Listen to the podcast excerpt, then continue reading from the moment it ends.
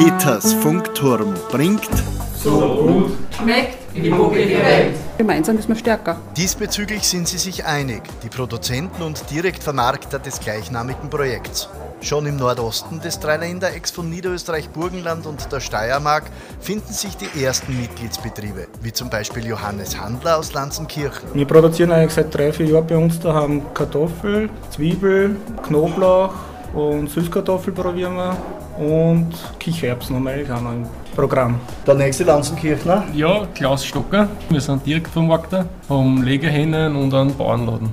Weiter im Süden und einige Höhenmeter dazu liegt der Hof von Margit Lukerbauer, die einen speziellen Service für ihre Kunden bietet. Ich bin aus Hochneukirchen gescheit. Ich bin äh, Bäuerin und fahre einmal in der Woche am Bauernmarkt durch Wiener Neustadt mit selbstgemachten Mehlspeisen. Und mehrmals im Jahr haben wir ein frisches äh, Rindfleisch vom Angus Weiderind. Besondere Gaumenfreuden werden am Kraxenberg in Krumbach produziert, erzählt Edith Kölbel. Äh, ja, mein Mann und ich betreiben eine Schnapsbrennerei, erzeugen Obstbrände, Liköre, Whisky, Gin. Neben Edeldestillaten fällt auch Süßes nicht in der Angebotspalette der so gut schmeckt die bucklige Weltbetriebe. Imkerei Schwarz, Bad Erlach. Sie erhalten alles rund um die Biene. Honig, Liköre, Propolistropfen. So Familie Schwarz aus Bad Erlach. Auch in Bromberg arbeitet man mit Bienen. Martina Biribauer. Wir produzieren Honig, hauptsächlich Waldhonig, Blütenhonig. Es gibt Cremehonig bei uns, Met natürlich. Und auch eine kleine Besonderheit, nämlich Cremehonig mit Heidelbeeren. Also sozusagen eine süße Verführung am Frühstücksbrot. Zutaten für das passende Brot zu diesen Köstlichkeiten gibt es etwa beim Biohof Trimmel in Tal bei Lichteneck, erzählt Petra Trimmel, die Managerin und Organisatorin dieses Familienbetriebes. Wir haben Bio-Legehennen und bauen Dinkel und Rocken an und dann das Müll auch verkaufen. Sehr mobil und für alle Kunden verständlich ist Sebastian Preineder aus Lanzenkirchen. Wir produzieren Erdäpfel und Kartoffeln, also Kartoffeln und Kürbis, so.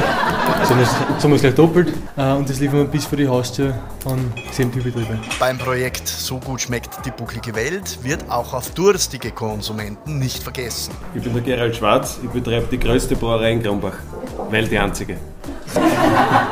Falls Sie zu jenen gehören, die beim Direktvermarkter gerne direkt kosten, so werden Sie bei Peter Eisenkölbel aus Kirchau in der Gemeinde Wart gerne empfangen. Mein Name ist Eisenkölbel Peter, haben Landwirtschaft daheim mit Direktvermarktung, haben Frischfleisch von Jungrind, Frischfleisch von Schweinefleisch, Bierschweinefleisch, dann Bauernmärkte fahren, haben wir gern Herigen, also vor allem eigentlich was. Und hier sei ganz besonders auf die kommende Schniederhahn-Veranstaltung hingewiesen also auf ein kulinarisches Fest, das dem Namensgeber der gleichnamigen Schniederhaurohrs gewidmet ist. Peter Eisenkölbel. Im Prinzip ist ein Schniederhahn Mostherrigen und dann nur die eigenen selbstbezeigten Produkte im Pro verkaufen. Wir sind generell eben durch unsere Betriebsaufstellung sehr rindfleischlastig. Wir haben da äh, eine reine Rinderpresswurst haben wir zum Beispiel, äh, Luftgetrocknetes vom Jungrind. Most aus der eigenen Produktion? Most aus der eigenen Produktion, ja. Dann selber Schnapsbrenner daheim haben wir eine kleine Brennerei zu Hause und verkaufen wirklich nur die eigenen Produkte ab Hof. Die Schniederhaurohrs macht also vom 2. bis 6. September wieder Station. Weitere Informationen gibt es unter buckligewelt.at. So gut schmeckt die bucklige Welt.